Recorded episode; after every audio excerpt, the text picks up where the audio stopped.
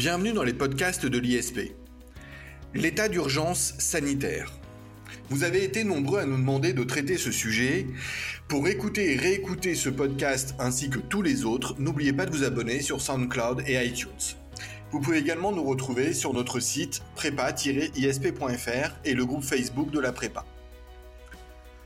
Le 16 mars 2020, après quelques tergiversations quant à l'utilisation éventuelle de l'article 16 de la Constitution et quelques bricolages quant à l'utilisation des dispositions du Code de la santé publique, le Premier ministre, Édouard Philippe, en Conseil des ministres, a décidé de prendre un décret de confinement dont la base légale a été largement discutée. Dans la précipitation, le 23 mars 2020, une loi a été adoptée, dite loi sur l'état d'urgence sanitaire. L'état d'urgence est déclaré pour une durée de deux mois à compter du 24 mars 2020. Un décret pris le 23 mars 2020 détaille les mesures adoptées dans le cadre de l'état d'urgence. Et depuis, les contestations fusent, tout autant que les interrogations juridiques, nombreuses et il faut le dire, parfois fumeuses. Le droit n'a donc pas échappé, pas plus que la santé publique, à l'expression d'opinion.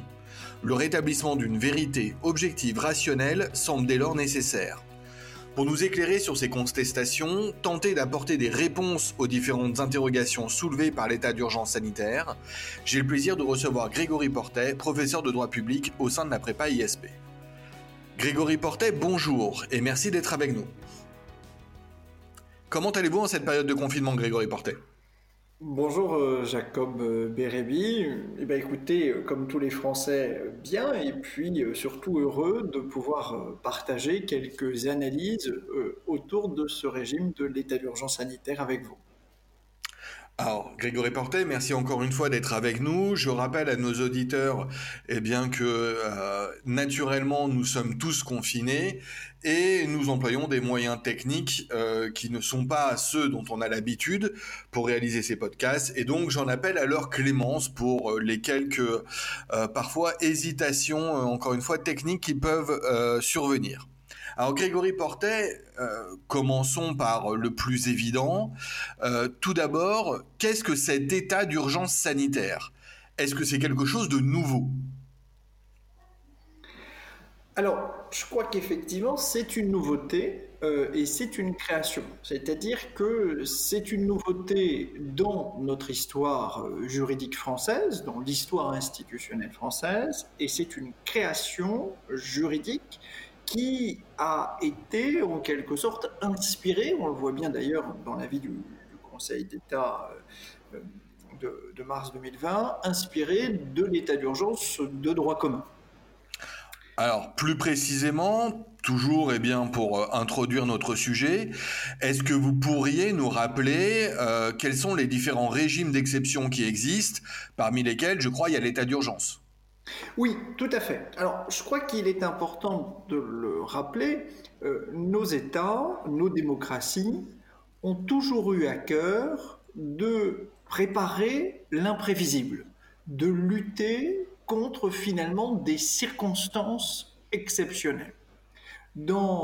Si on relit un peu, si on a une perspective historique longue, ce serait plutôt les enseignants de culture générale qui pourraient revenir sur cette question, mais dans ses considérations sur le gouvernement de Pologne, euh, déjà, Jean-Jacques Rousseau se posait la question de la capacité euh, de nos États, alors on ne peut pas dire de nos démocraties, à faire face euh, à ces situations exceptionnelles. Donc je dirais c'est une préoccupation qui a toujours existé et qui existe partout dans le monde.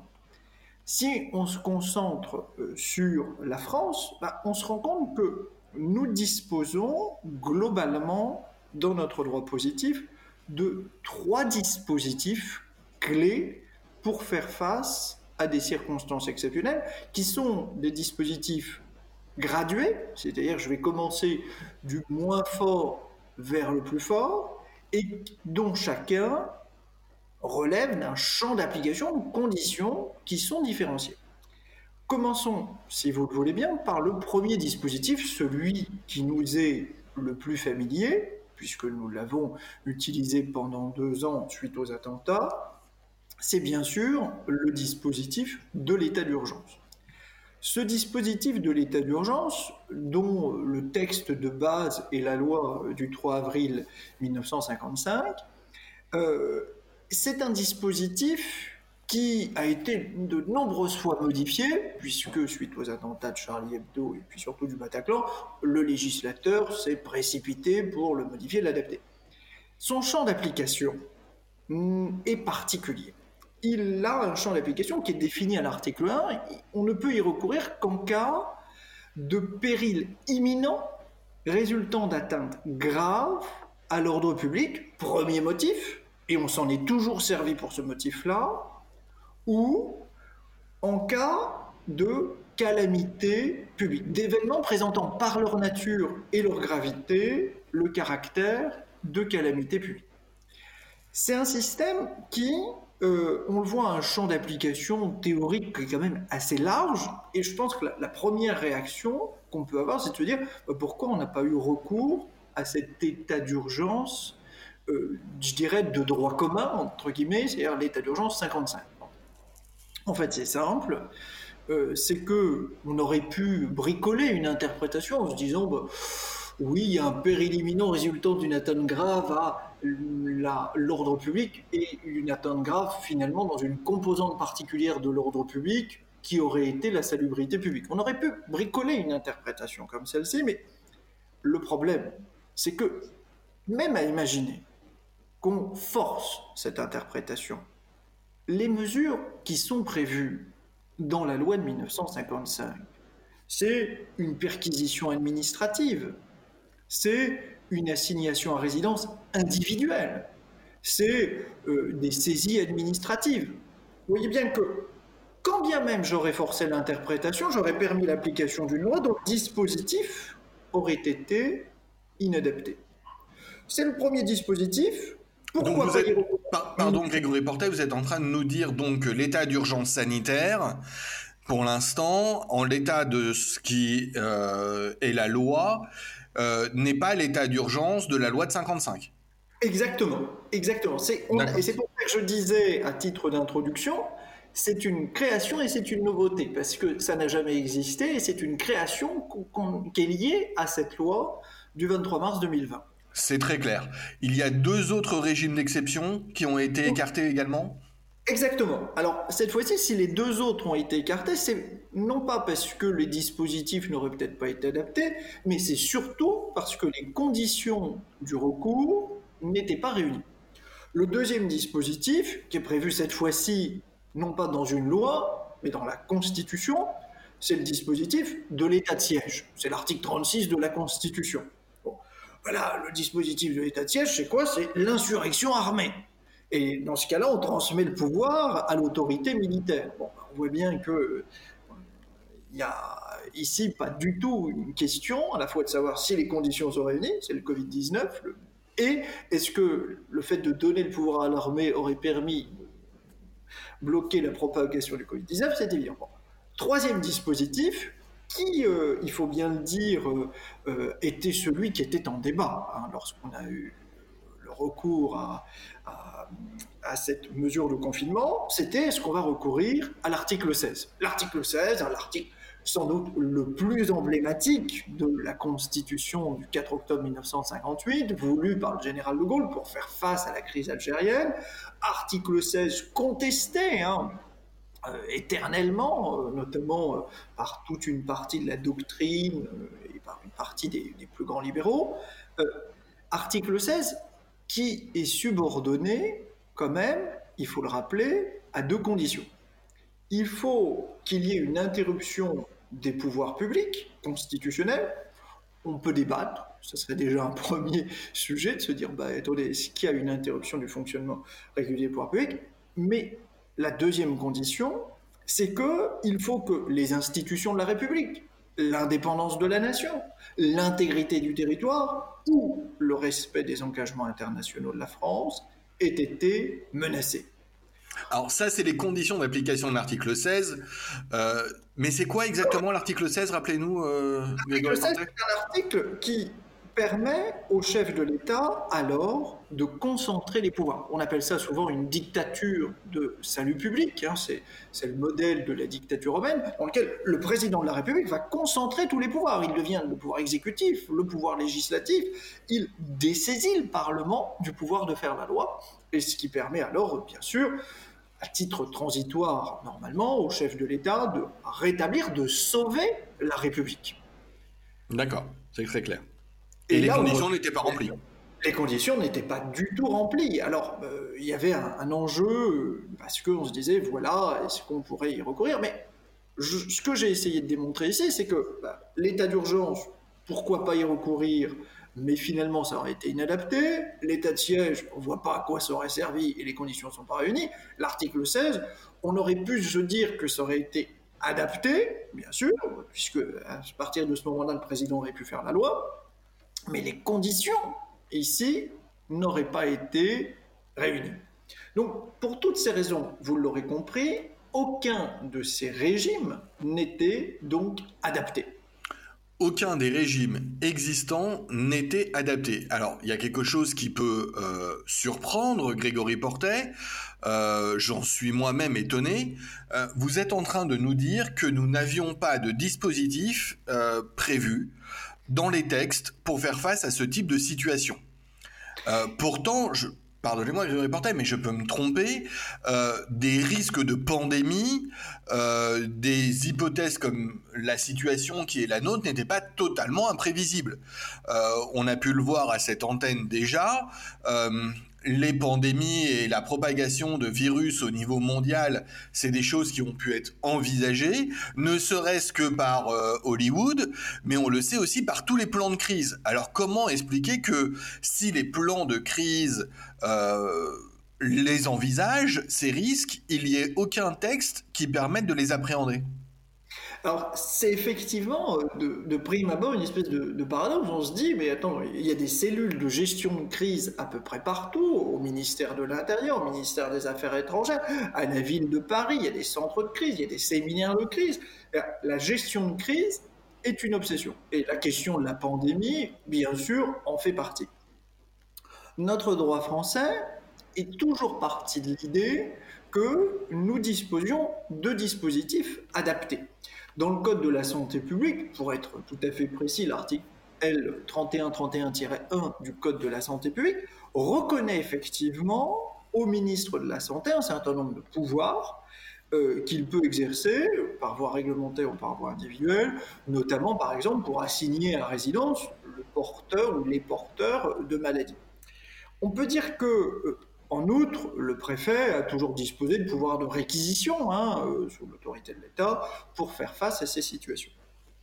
Mais euh, on voit bien que les dispositifs en question ne prévoyaient pas la mesure clé, la mesure phare qui était en cause, c'est-à-dire une mesure de confinement généralisé. Ça, nous ne l'avions jamais imaginé. On, avait pensé simplement qu'on allait, dans certaines zones, limiter ou assigner à résidence, qu'on allait pouvoir éventuellement réquisitionner des biens, mais cette situation-là, nous ne l'avions pas euh, imaginée. Et je dirais que finalement, bah, on se retrouve un peu comme lorsqu'il a été question d'adopter la loi sur l'état d'urgence de 1955.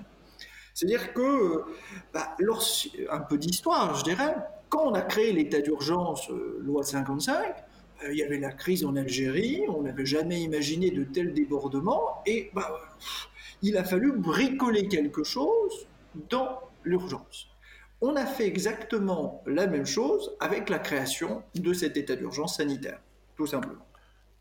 Alors, je saisis le parallèle avec la loi de 55 je vous entends sur cette idée de bricolage, mais c'est un point, euh, là aussi, qui ne laisse pas d'intriguer. Euh, il y a quelque chose que moi, juriste, euh, je ne comprends pas. Et c'est sous un angle normatif. vous allez nous éclairer, Grégory Portet, mais si j'ai bien compris, on recourt à l'état d'urgence sanitaire par un décret du 16 mars 2020. Et ensuite, ensuite, on fait voter une loi qui en prévoit le régime. euh, j'ai du mal à saisir comment c'est possible, j'ai du mal à saisir comment le décret peut précéder la loi. Pourquoi est-ce que le décret n'a pas été pris après l'adoption de la loi et en, en application de celle-ci? Alors je sais que la situation appelle du pragmatisme, mais Peut-être que euh, euh, le rigorisme normatif dont je fais preuve euh, est contraire à l'idée que nécessité fait loi. Mais vous comprenez mon étonnement, non, Grégory Portet? Oui, tout à fait. quand on y réfléchit, un juriste ordinairement constitué part de l'idée que bah, on va voter une loi d'abord. Je suis ordinairement constitué, je le reconnais. je, vous le confirme. l'idée, c'est on vote une loi, puis après on prend un décret d'application derrière. On, on paf, et c'est important de le faire dans ce sens-là, parce que la loi est l'expression de cette volonté générale. C'est-à-dire c'est, elle est, comme dirait l'article 6 de la DDH, elle est adoptée par la représentation nationale. Et de manière un peu surprenante, bah, le, décret est pris effectivement le 16 mars 2020 pour dire, ben voilà, il y a une espèce d'état d'urgence sanitaire, qui justifie que nous allons imposer à la population française le confinement. Il faut imaginer à quel point euh, la doctrine, euh, dans un premier temps, avant qu'on en arrive devant le Conseil d'État, s'est interrogée. Quel est le fondement de ce décret? Alors, très rapidement, on, peut se dire, ben, c'est simple, la mesure, elle est prise dans un but de prévention des atteintes à l'ordre public. En clair, c'est une mesure de police administrative. C'est une mesure de police administrative. Ah oui, très bien, bon, ça c'est la nature, mais, mais quelle en est la légalité? C'est au-delà de la compréhension et de la justification théorique, il faut se poser la question de la légalité de cette mesure. Est-ce que on doit, à quoi peut-on le rattacher? D'où vient la compétence du Premier ministre en l'espèce. C'est d'ailleurs une question qui est sensible, hein, Grégory Portet. C'est les premières objections et contestations se sont faites sur cette question de la légalité du décret.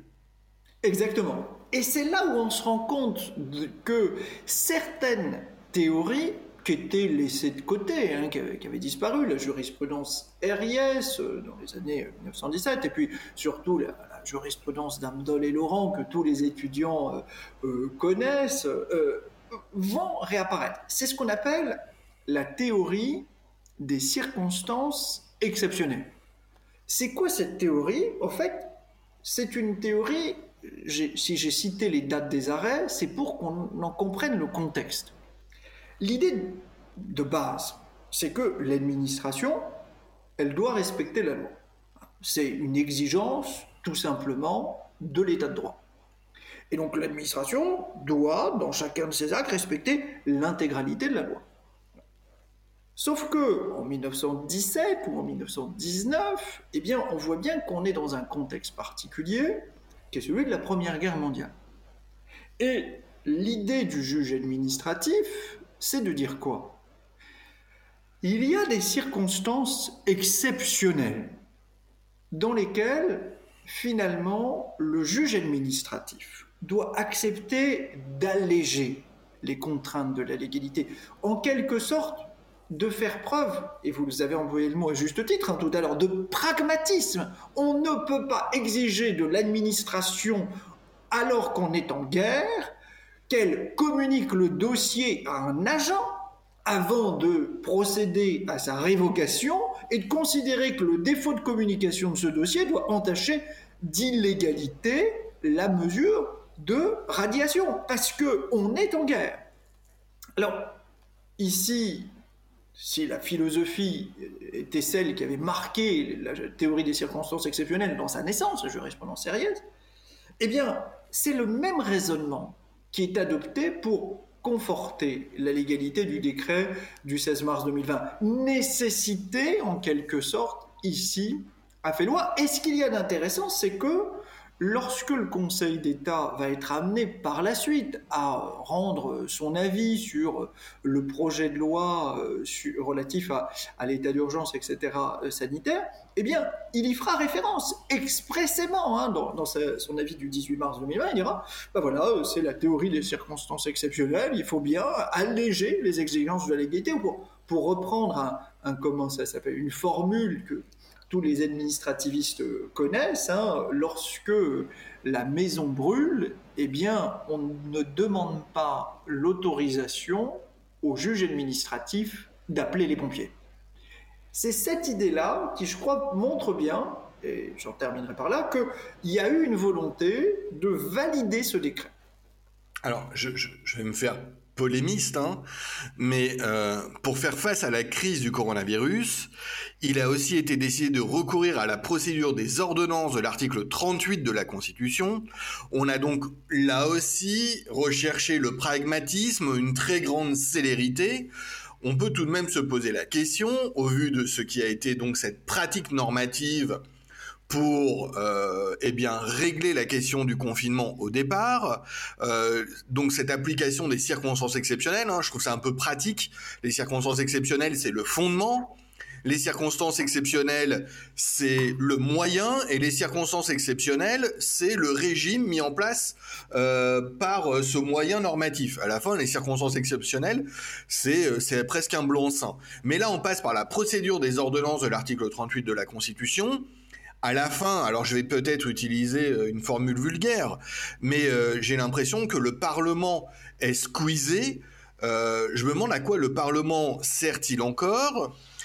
Quelles sont les garanties finalement que l'on a? Quelles sont les garanties qui sont données au peuple d'un point de vue démocratique, d'un point de vue constitutionnel?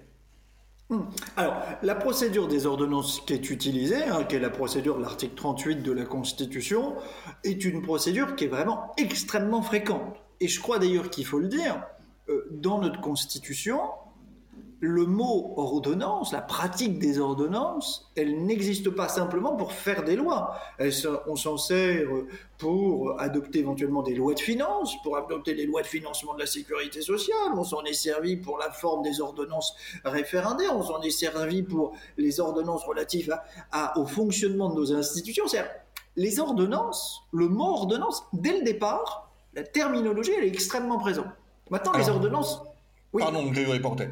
Justement, est-ce que vous pouvez rentrer dans le détail du fonctionnement de la procédure des ordonnances de l'article 38 tout à fait. Alors, les, ordonnances de l'article 38 de la Constitution, elles servent à faire quoi? Ben, Elles servent à autoriser le Parlement, sur la demande du gouvernement, à faire la loi. C'est-à-dire, le gouvernement va dire Je souhaite, ça ne peut venir que du gouvernement, je souhaite que vous m'habilitiez, donc que vous m'autorisiez à faire la loi dans certains domaines et pour une certaine durée.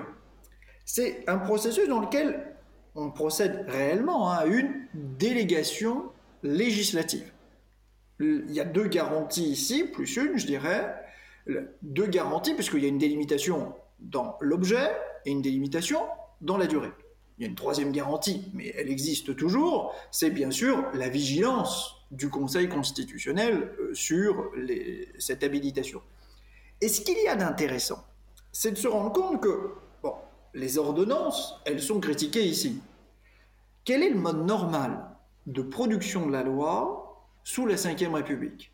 Le mode normal, si on a une approche statistique ou une approche en volume, c'est de recourir aux ordonnances. C'est-à-dire que tous les juristes, les civilistes le connaissent notamment sur les différentes réformes qui, passent euh, dans, dans l'urgence, eh bien, toutes les réformes, aujourd'hui, on essaye de les faire passer par la voie des ordonnances. Pourquoi? Parce que ça va plus vite, parce qu'il y a moins de discussions, parce que finalement, ça évite aussi la médiatisation du recours, et on peut dire qu'il y a un élément qui peut apparaître comme on contourne le Parlement, puisque c'est le gouvernement qui fait la loi, il faut être très clair, il hein, faut, dire aux gens ce que c'est. Mais la révision constitutionnelle du 23 juillet 2008 impose une reprise de pouvoir du Parlement puisque le Parlement devra ratifier expressément l'ordonnance. Il devra dire expressément, oui, je suis d'accord avec telle et telle ordonnance. Alors, vous et moi, il faut quand même être euh, concret, hein, euh, si on a habilité le gouvernement à faire l'ordonnance, il est, je ne connais pas d'hypothèse où le Parlement est au final dit non à cette ordonnance. Mais on voit bien que c'est une procédure qui, en théorie, devrait offrir de nombreuses garanties et c'est une procédure qui est extrêmement fréquente. Alors, merci Grégory Portet pour ce rappel donc de la procédure des ordonnances de l'article 38. Euh, application, au cas concret, euh, qu'est-ce qui fait, euh, d'après vous, l'originalité du recours aux ordonnances, en l'occurrence, en l'espèce? Alors, en l'espèce, on peut dire que s'il y a une originalité, c'est l'étendue de l'habilitation. Jamais de ma vie, je n'avais vu une, ordonnance, euh, enfin une habilitation aussi large. Je m'attendais même à ce qu'on me dise, eh bien, vous le voyez, cette loi d'habilitation est excessivement large, mais puisqu'il a fallu suspendre les travaux du Parlement, cas de contamination, les risques, etc., eh bien finalement on est accordé une espèce de blanc-seing généralisé pour euh, faire la loi. Et c'est là où on revoit la critique qui a pu apparaître euh, sur l'utilisation de l'article 16. si on avait eu recours à l'article 16, le président aurait fait la loi comme il souhaitait dans tous les domaines de la loi. Là, on se retrouve avec un système où bah, c'est le gouvernement qui va faire la loi, qui va faire la loi quasiment dans tous les domaines. Alors, on voit le, débat, et je l'entends, et il est normal de dire, bah, euh, est-ce que ça n'aurait pas été mieux de recourir à l'article 16 Ah ben non, non, je crois qu'il faut quand même cesser la comparaison. Il faut être capable de dire que lorsque c'est le gouvernement qui va recourir aux ordonnances, l'acte, l'ordonnance, j'aurai peut-être l'occasion d'y revenir tout à l'heure, eh bien, demeure alors un acte qui est contestable dans l'urgence devant le juge administratif. En clair, ce que je voudrais dire, c'est oui, les ordonnances c'est un dispositif qui est utilisé, qui est pour moi, c'est un dispositif qui est utilisé de manière très large. Ce recours est finalement moins grave et moins inquiétant que l'hypothèse du recours à l'article 16, mais en tout état de cause, c'est du jamais vu. Alors, il y a autre chose qui est peut-être du jamais vu. Alors, vous allez peut-être me détromper, hein, c'est la vision du civiliste. Mais euh, j'ai le sentiment en ce moment que on assiste à une intervention quasi quotidienne du juge administratif notamment parce que sont en cause évidemment nos libertés, eu égard eh bien, au dispositif mis en place pour cet état d'urgence sanitaire. Euh, donc on a une intervention quotidienne du juge. En l'occurrence, c'est une intervention du juge administratif, et je m'interroge, Grégory Portet, pourquoi est-ce que c'est le juge administratif qui est donc eh bien, au front, en pôle position? Euh, pourquoi est-ce que ça n'est pas le Conseil constitutionnel? Euh, Pourquoi est-ce que ça n'est pas non plus le juge judiciaire?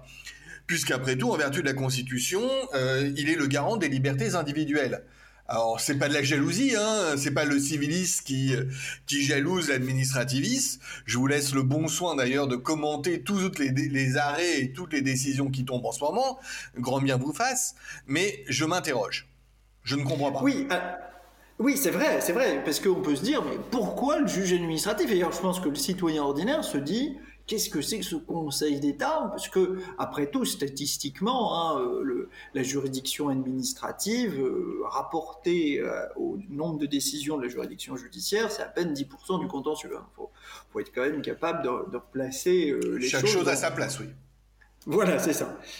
mais ce qu'il y a d'intéressant, c'est la première question que vous m'avez posée, c'est pourquoi ça va devant le juge administratif? Bon, D'abord, c'est une ordonnance. Or, il se trouve que le Conseil d'État, de jurisprudence constante, euh, même si on, le rattache historiquement euh, à un certain nombre d'arrêts, euh, notamment Fédération des syndicats de police, etc., ou Canal, Robin et Godot, de jurisprudence constante, le Conseil d'État considère qu'une ordonnance est un acte qui a été pris par l'exécutif, c'est vrai, je l'ai dit tout à l'heure, et bien qu'il intervienne dans des matières qui relèvent normalement de la loi, Cet acte, parce qu'il a été pris par l'exécutif, est un acte administratif.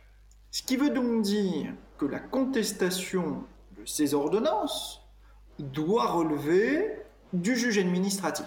Donc je dirais, pour la partie ordonnance, la compétence du GIA, elle est liée à une jurisprudence claire qui est ordonnance égale acte administratif égale juge administratif. Et donc, pas de compétence du Conseil constitutionnel, bien qu'on soit dans des matières qui relèvent du domaine de la loi. Et donc, le Conseil constitutionnel est exclu pour cette raison. Deuxième question que vous avez évoquée, c'est pourquoi est-ce que ces ordonnances qui affectent grandement la liberté individuelle, hein, le confinement, euh, me dire, euh, on ne peut pas trouver mieux comme mesure qui porte atteinte à votre liberté d'aller et venir, pourquoi est-ce que le juge judiciaire n'est pas compétent? Alors, je crois qu'il faut euh, quand même bien expliquer les choses. Si on veut contester euh, l'ordonnance, vu que c'est un acte administratif, il faut aller devant le juge administratif. Pourquoi la compétence du juge, que le juge judiciaire tient de l'article 66 de la Constitution, qui nous dit le juge judiciaire est gardien de la liberté individuelle, pourquoi cet article 66 ne fonde-t-il pas la compétence du juge judiciaire? En fait, j'ai pas le temps ici de refaire toute l'évolution jurisprudentielle autour du sens à donner au mot liberté individuelle, mais on peut dire que, pour simplifier, le Conseil constitutionnel donne aujourd'hui une interprétation restrictive de la notion de liberté individuelle.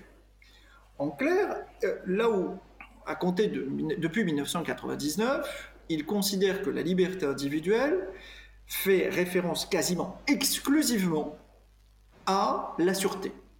Et depuis sa QPC euh, de 2015, euh, Cédric Day, il considère qu'il y a lieu de distinguer entre les restrictions à la liberté d'aller et venir, qui relèvent de la compétence du juge administratif, si c'est une mesure de police administrative, et les privations de la liberté individuelle, qui, elles, doivent relever de la compétence du juge judiciaire. Et qu'est-ce qu'il nous dit? Bah, Quand vous êtes astreint à une mesure de confinement. Est-ce que vous êtes privé totalement de votre liberté d'aller venir? Bah, La preuve que non, d'ailleurs vous pouvez sortir une heure par jour pour aller faire du sport, vous pouvez aller faire des courses. Vous êtes limité, vous êtes restreint dans votre liberté d'aller et venir.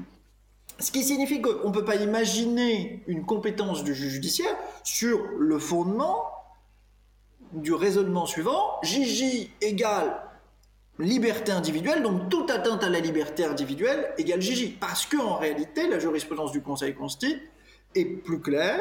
Restriction de la liberté individuelle, eh bien, c'est pas grave, ça continuera de relever du juge administratif. Privation de la liberté individuelle, ça relèvera forcément et nécessairement du juge judiciaire.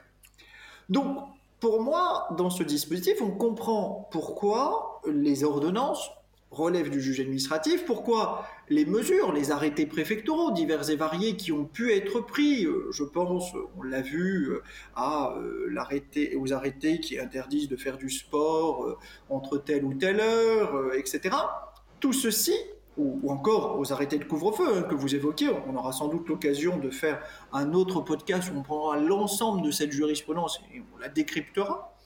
Euh, le but, c'est de bien comprendre que on n'est pas dans le bloc de compétences constitutionnellement réservé au juge judiciaire et on reste dans une nature d'acte administratif, soit parce qu'il s'agit d'une ordonnance, acte administratif, soit parce qu'il s'agit d'une mesure de police administrative, comme les arrêtés du maire interdisant la circulation. Donc en clair, j'ai l'impression que le contrôle du juge administratif semble plutôt satisfaisant. Alors, je vous entends, Grégory Portet. J'entends que pour vous, tout va bien. Tout va bien d'un point de vue normatif. Tout va bien d'un point de vue procédural tout va bien d'un point de vue substantiel. Donc, si on résume, euh, Grégory Portet, euh, notre, état, notre état de droit, pour vous, est absolument efficace. Euh, Alors, Juste, juste une chose, hein, Grégory Portet, je peux euh, au passage inviter nos auditeurs euh, qui ont peut-être un avis euh, à débattre, à commenter sur le Twitter de la prépa ISP. Et j'ajouterais que l'on fera effectivement d'autres podcasts sur la question et notamment un podcast sur eh bien les libertés individuelles en période de confinement. Euh, vous aurez peut-être des choses vous-même à commenter si jamais euh, eh bien la personne que l'on reçoit avec plaisir, euh, Benoît Kennedy, n'est pas forcément d'accord avec vous. Donc je répète, vous me, vous me dites, Grégory Portet, que pour vous tout va très bien ici.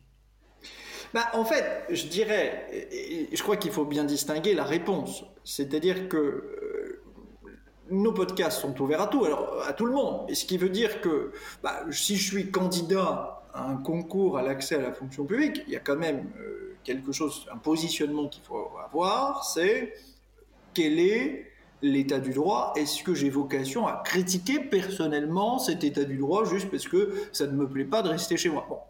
Là, on voit bien que cette question-là, qui est finalement qui relève de l'opinion, vous évoquiez cette expression tout à l'heure, elle n'engage que la personne, mais elle n'a pas sa place dans une commune. Si on veut avoir une démarche construite, une démarche qui consiste à, réfléchir par rapport à des principes juridiques, on, peut voir une espèce de oui, tout va bien, et puis euh, il y a des critiques que l'on peut euh, forcément euh, formuler. Oui, c'est comme ça qu'il faudrait analyser la question, effectivement, dans une interrogation, dans le cadre d'un concours. Exactement. C'est pour ça que je veux répondre ici, plus particulièrement à l'attention de nos, candidats. Euh, je, les imagine dans un, débat. Bah, il faut dire, bah oui, oui, bah, la compétence du juge administratif, c'est bien. C'est bien parce que déjà, il y a un recours.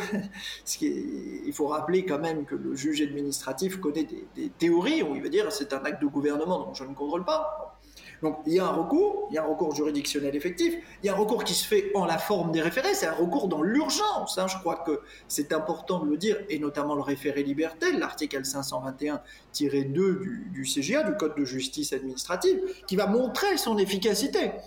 Si on est bombardé, permettez-moi cette expression familière, d'arrêt du Conseil d'État, et si on a l'impression qu'il est omniprésent, c'est parce que ces procédures d'urgence sont efficaces. Les contestations sont fortes, et c'est un signe d'ailleurs de la vitalité de notre démocratie, de l'attachement des citoyens à leur liberté. Donc il y a une action rapide, il y a une action proportionnée, il y a la reprise de jurisprudence ancienne, traditionnelle, établie, qui ont toutes eu un brevet de conventionnalité devant la CEDH. Je dirais que sur l'aspect positif, je crois qu'on a toutes les raisons de se réjouir et toutes les raisons qui fondent en quelque sorte et qui structurent un état de droit. Alors, se réjouir, le terme est peut-être un peu exagéré, Grégory Portet, mais en tout cas, effectivement, vous venez de nous démontrer que, euh, au titre de l'état de droit, eh bien, nous bénéficions quand même de certaines garanties. Et euh, j'ai fini par vous entendre et je suis quelque peu rassuré, pas réjoui, Grégory Portet, rassuré. Euh, comment se, Grégory Portet, une dernière question en conclusion, si vous le voulez bien. comment se fera la sortie de l'état d'urgence sanitaire? Alors, euh, dans le projet initial, il était prévu de, euh, deux choses. Deux choses D'abord, on a prévu d'y recourir pour deux mois. Euh, l'éventuel allongement suppose une prorogation qui se fera par l'œuvre du législateur, garantie classique, recours à la représentation nationale pour y mettre un terme, euh, le dispositif tel qu'il était euh, prévu était de prévoir qu'on pouvait y mettre un terme à tout moment.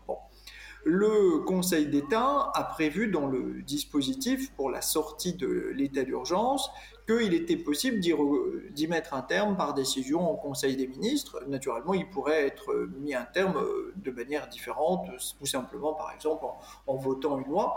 Cette question de la sortie euh, ici est une question assez simple. Elle est copiée peu ou prou sur le régime de l'état d'urgence de 1955, ce qui montre bien l'inspiration réciproque. D'accord, bon, c'est très clair, on a fait le tour. Hein. C'est pas la loi euh, de 1955, mais c'est la loi de 1955. Euh, c'est ça. Grégory Portet, ça me fait penser au brut de pomme pour euh, les vieux que nous sommes, mais là, ça dit plus rien à nos auditeurs. Grégory Portet, merci beaucoup de votre intervention, de vos enseignements et surtout de votre clarté. J'ai appris beaucoup de choses, j'espère que nos auditeurs aussi. Euh, voilà. Euh, Grégory Portet, je crois qu'on se retrouve bientôt euh, encore une fois dans le cadre eh bien, de nos podcasts spécial confinement. Je vous dis donc à bientôt Grégory Portet. je rappelle à nos auditeurs qui peuvent écouter et réécouter nos podcasts eh bien, sur les plateformes en s'abonnant ou encore nous retrouver eh bien, sur le groupe Facebook de la prépa. Et je vous salue tous. Au revoir.